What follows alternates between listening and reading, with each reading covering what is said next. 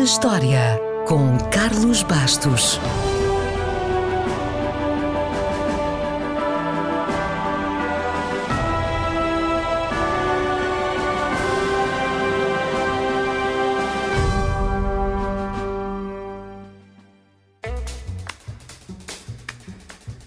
A 12 de fevereiro de 1994, O Grito, um dos quadros mais famosos do mundo, do pintor norueguês Eduardo Montes, foi roubado em Oslo.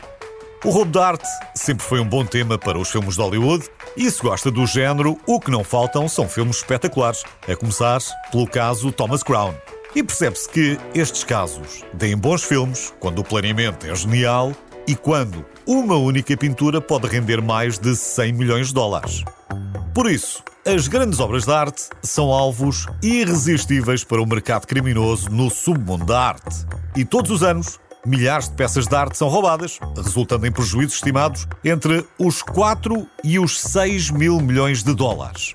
O que é que compra 6 mil milhões de dólares? Olhe, há poucos anos, os direitos televisivos da Premier League foram negociados sensivelmente por esse valor, para ter uma ideia. Infelizmente, no mundo da arte, quando esses grandes roubos são bem executados, uma grande percentagem da arte roubada nunca é recuperada.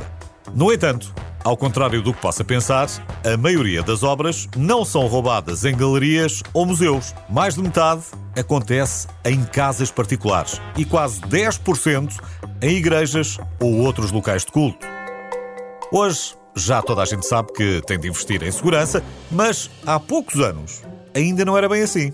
Aliás, se o roubo do grito de Montes em 1994 provou alguma coisa, foi que ter os quadros postos na parede apenas seguros por pregos ou por fios era manifestamente uma má ideia.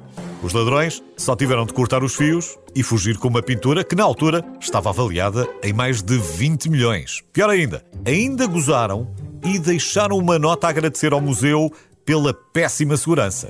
O Grito de Montes, por ser um quadro tão famoso, tão universal, acabou por ser recuperado. Porém, não sem antes ter sofrido alguns danos. Já noutros casos, a sorte não foi a mesma. O maior roubo de arte não resolvido da história ocorreu no início de uma manhã de março em 1990, no Museu Isabella Stewart Gardner, em Boston.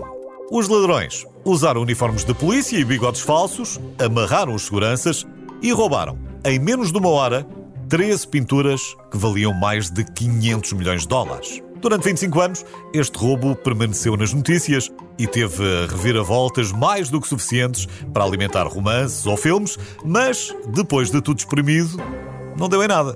A única coisa de que o FBI tem alguma certeza é que, provavelmente, os autores do roubo já morreram mas não há pistas sobre o paradeiro dos quadros.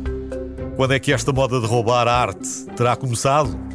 Ninguém sabe, porque o hábito de saquear outros povos é tão antigo como a história da humanidade. Mas os historiadores acreditam que o primeiro assalto, apenas com a intenção de roubar um quadro, foi realizado por piratas em 1473. Esses piratas roubaram o juízo final do pintor holandês Hans Memling enquanto ele viajava de navio para Florença e por alguma razão, os piratas deixaram o quadro numa catedral em Gdansk, na Polónia, onde, curiosamente, permanece ainda hoje.